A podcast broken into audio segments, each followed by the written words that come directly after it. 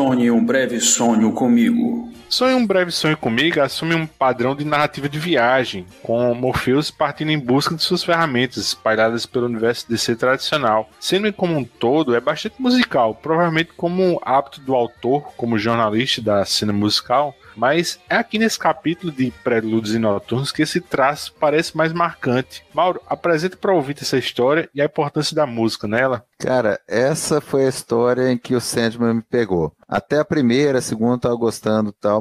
Aí, essa história, primeiro por ter o Constantine, que é um dos meus personagens preferidos. Depois, pelo tanto de referências musicais, a maneira como termina, o desenvolvimento que ela é feita, aí a série me pegou. Ela é, é permeada de, de referências musicais, umas referências bem bacanas, são todas músicas que remetem ou usam a palavra sonho, ou Mr. Sandman, né? Como eu falei, o Sandman, o João Pestana, é uma figura conhecida lá do folclore americano. Então, o próprio título da história, né, o Sonho um breve sonho comigo, é o Dream a Little Dream of Me, que é uma música de 1931. A versão mais famosa dessa música é uma que é interpretada pela Ella Fitzgerald em parceria com Louis Armstrong, é a mais bonita mesmo. Stars shining bright above you.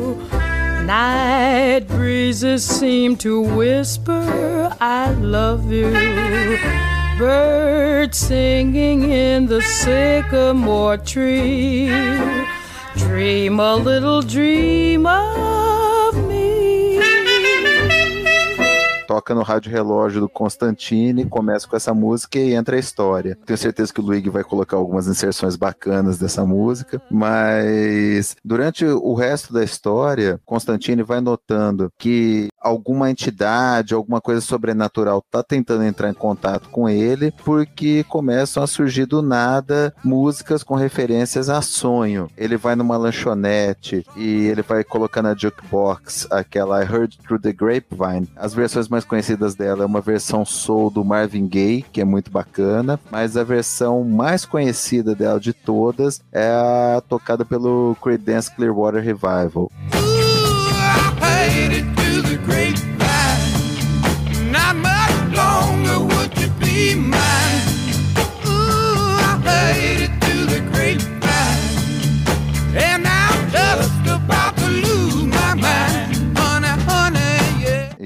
Essa é uma das minhas favoritas do Creedence. Acho que foi a Então- música que eu mais escutei na minha vida, velho. Essa música é sensacional. E aí o Constantine vai colocar ela na jukebox, ele acaba apertando e começa a tocar a música Sweet Dreams do Don Gibson.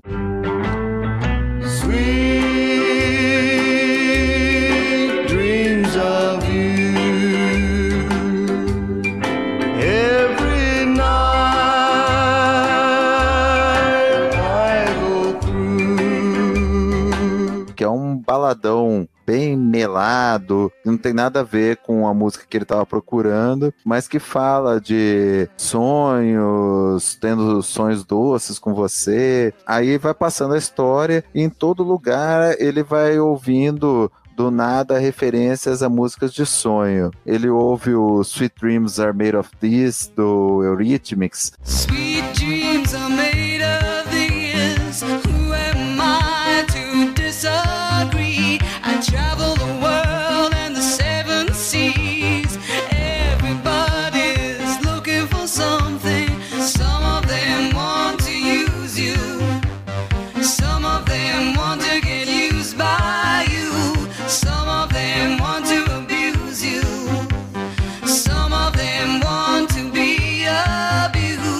fosse a mais atual da época, né? Ela é de 1983, também é um clássico da música pop e que foi depois regravada numa versão bem legal, mais sinistra pelo Marilyn Manson. Toca alguma, algumas outras músicas que falam de sonho, como a Power of Love e a Dream Lover, todas as músicas mais melosas, meio baladinhas, todos que falam de sonho, e dá aquela ideia do Constantine, né, que ele, traz várias vezes também na, na própria revista do Hellblazer, de sincronicidade, de manifestações aleatórias sobrenaturais que vão num crescendo até se manifestarem. Então ele vai ouvindo, vai ouvindo essas músicas de sonho do nada, até que finalmente o Morfeu se manifesta atrás dele, porque o Constantine teria adquirido a algibeira, e, e também isso é super coerente com a história do, do Constantine, que né, em vários arcos do Hellblazer,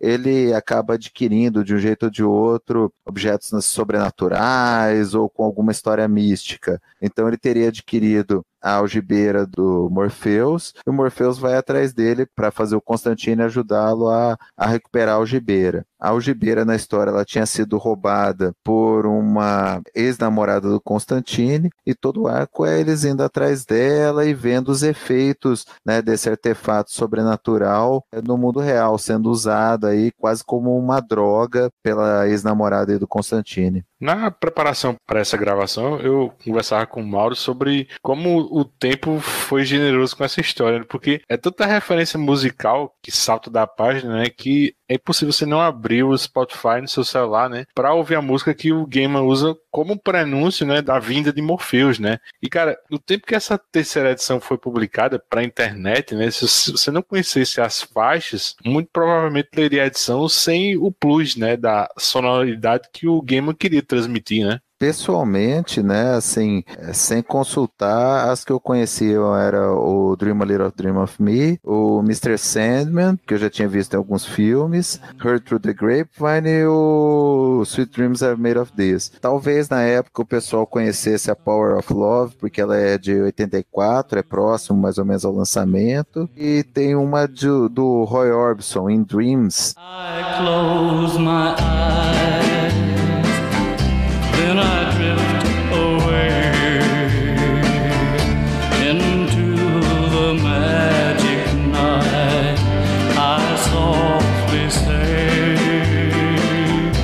cantor bem popular nos Estados Unidos, mas eu pessoalmente nunca tinha ouvido antes. Então, realmente assim, a pessoa teria que dar uma garimpada na época e mostra, né, o baita conhecimento musical que o, que o Gaiman tinha. Cara, eu acho que ninguém garimpava na época isso, sabia? Passava batido e um ou outro, assim, só. Porque você vê, ó, a, a primeira edição a gente não comentou, mas o título da primeira edição é O Sono dos Justos. E ele tá referenciando a uma, uma música do Elvis Costello.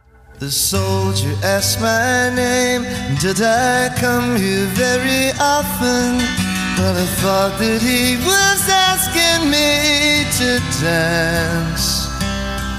In my holder coat and hat, and him in his red bonnet. We'd have made a lovely couple, but we never had the chance. Cara, eu nunca soube disso, nunca. Eu já li um monte de vezes essa primeira edição e não soube agora que eu li e dei uma fuçada, né? E achei a referência, assim, inclusive a mu- Elvis Costello, assim, não sei, parece que tá desafinando na música, assim, não é boa não, meu. Mas eu não, eu não sei não se, se iriam atrás, não, assim, um ou outro, assim, né? Porque tinha realmente também a dificuldade de você achar a música. assim. Não existia internet, né, meu? Tem essa. Existia fita, cassete. As pessoas trocavam, faziam mixtapes. É, mas de você ler, você, você tem que ver que nessa época, né, Érico, você não lia gibizinho e tinha amigo, né, meu? Era uma coisa ou outra. Não é igual hoje, né, meu? Que é cool, você lê. Você falar de Sandman, ainda por cima, mais cool ainda, mas naquela época não, cara, muito. Isso, isso daí passou batidaço. É, eu acho que no, no, no início, realmente, quando saiu, realmente ninguém se prestava a fazer isso. Mas logo, o Sandman virou fenômeno rápido. Assim, no segundo ano ela já era bem conhecida, já era bem comentada e já tinha saído assim, do, do gueto, né, dos quadrinhos. Então eu acho que o pessoal já começou a analisar e, e a, inclusive, montar essas mixtapes, quem sabe, pra época, né? Tudo depende do, do sucesso que a série faz, né, de conseguir leitores e esses leitores se mobilizarem pra falar dessas músicas, criar annotations e conversar sobre elas. Então, acho que realmente quando saiu, exatamente quando saiu, acho que ninguém saiu fazendo fitinhas, né, a trilha sonora do cinema, mas logo depois sim. Porque a gente assim esquece a primeira vez, a primeira vez que Watchmen foi publicado aqui no Brasil, né? Os nomes ficaram em inglês e aparecia, por exemplo, Sil Spectre, aparecia o nome dela, aí aparecia um asterisco embaixo no rodapé, aparecia,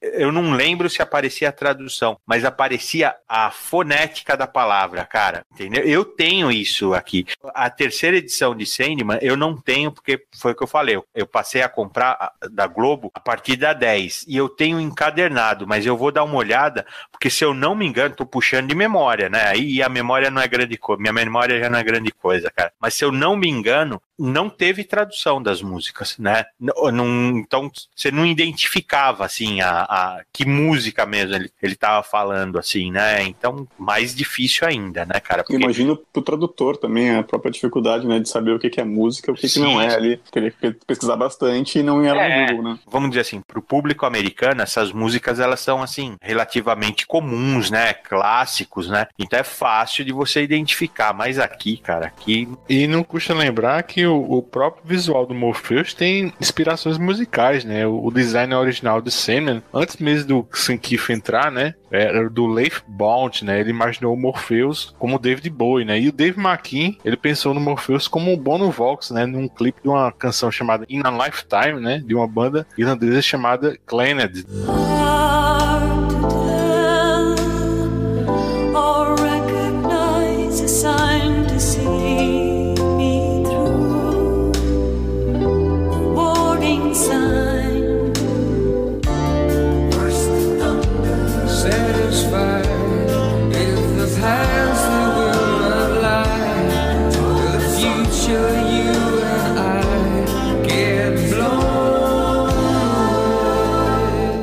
Do YouTube, né? Isso. E, Érico, o, o Mauro já falou um pouco do John Constantine aqui, mas esse John Constantine New Gamer, ele mimetiza bem o, o modus operandi clássico de Alan Moore. Você acha que esse estilo oitentista de ser do personagem aqui ainda funciona atualmente? Eu acho que acho que tem algumas regras assim para você tratar o Constantine que eu acho que são seguidas fielmente por por todo mundo que passou por ele, né? O estilão dele, a, a personalidade. Não sei se o Gaiman destoa muito, fora no sentido de criar histórias interessantes com ele, mas o que nem todos fazem. Agora, me parece um Constantine tradicional e respeitando também o, o Moore, que até eu acho que o Moore escreveu pouco, né? Constantine. Cara, é para mim é, um, é uma representação bem clássica assim do Constantino, tirando um trecho ali que ele tá entrando lá no meio dos sonhos e ele dá uma apavorada, pô, o cara que negociou com o capeta várias vezes não ia apavorar por causa de uns sonhozinhos na parede. Mas tirando isso, é o Constantine clássico, né, cara? Tem lá o cigarrinho Silk Cut, o, o jeito cínico de lidar com as pessoas, a namoradinha meio rampeira que ele sacaneava e ela sacaneou ele também. E eu acho legal até assim, né, no, no finalzinho, né, quando ela tá toda ferrada ali por causa do vício na, na areia do sono, né, tá parecendo uma craqueira ali, pior, né, do que uma craqueira, toda destruída lá pelo uso, né, daquilo que não era para ser usado pelos humanos naquela quantidade. Constantine fala com Morpheus e acaba convencendo ele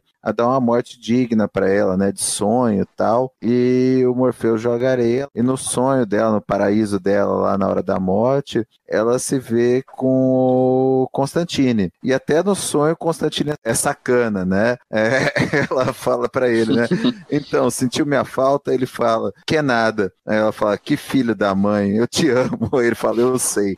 É o Constantine clássico, né? Então, é uma representação muito bacana. Um, um rodapé que eu, eu não sabia, o Silk Cut, eu descobri há poucos anos que existe realmente cigarro, a marca de cigarro. E, mas eu descobri agora, ontem, que é, o Silk Cut é o cigarro mais barato, ou era o cigarro mais barato na Inglaterra. É isso que eu ia te falar, é o é o mata barata, né, cara? É.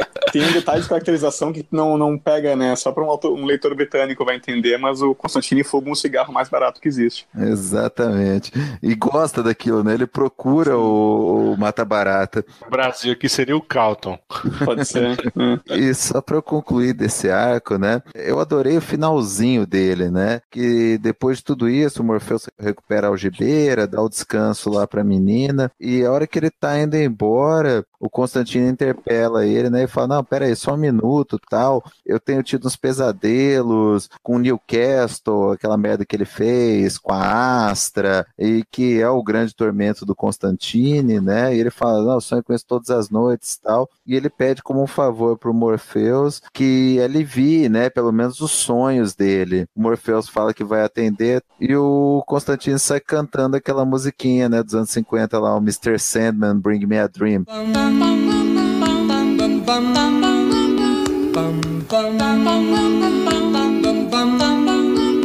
Mr. Sandman, bring me a dream. Make him the cutest that I've ever seen. Give him two lips like roses and clover. Then tell him that his lonesome nights are over. Sandman,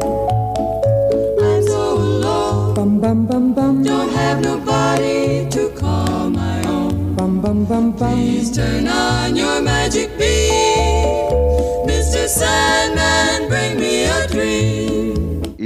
musiquinha positiva, né, cara? É uma musiquinha alegre. E tem toda aquela coisa de do, do Morpheus ter trazido, né, um pouco de, de alento pra ele. Eu achei muito legal. Uma coisa que eu não falei aí é que o Constantino é um cara bacana, né, meu? Porque ele, ele lê surfista prateado, né, meu? Você viu que a namorada roubou o surfista prateado. muito bom. é muito legal, né, ele falar isso, assim, né? Puta, eu acho demais, assim, adoro. Eu, eu comecei a ler Hellblazer desde o primeiro número, né? É muito legal que no primeiro número, e você define o personagem, assim, numa página, assim, né? Você vê o, o Constantine, aquela, aquela história onde o amigo dele tá com aquele espírito da fome, né? Que ele trouxe da África, assim, né? E ele tá na, na banheira falando que ele tá tendo uma, uma crise de abstinência e tá sentindo o corpo co- como se estivesse coberto de inseto. E ele tá mesmo coberto de inseto. E é engraçado que o Constantine desce, né, do pé sujo dele, lá do apartamentozinho dele, vai numa, numa lojinha de esquina, assim, que é típica de Londres, assim, né? É atendido por um paquistanês, que é também uma coisa típica de Londres, assim. Aí ele volta com, com uns três, quatro inseticidas, assim, né? Aí ele põe um lencinho na cara, assim, ele se protege e fala pro amigo dele: Não, não tem problema, que isso daqui é biodegradável. Pode ficar." Eu encharca o amigo dele de, de inseticida, assim. É, é a cara do Constantine. isso, assim, né? Exatamente. Mas ele não se meteu com o Morpheus aí na história, né? Ele ficou pianinho, assim, né? Ficou bem É.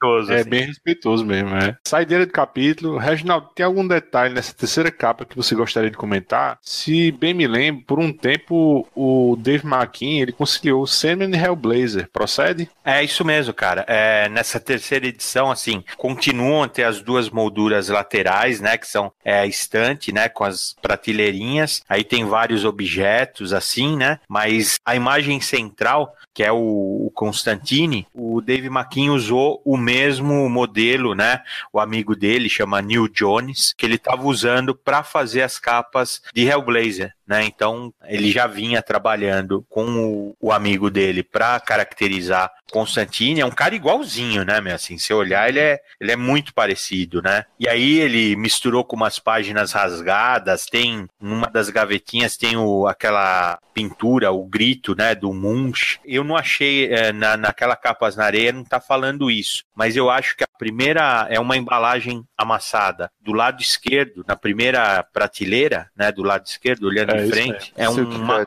isso, é um maço de silk cut, né? Então, pô, bem legal, né? A, a- você re- referenciar assim. E a cara do Constantine, né? Essa edição, assim, essa capa, né?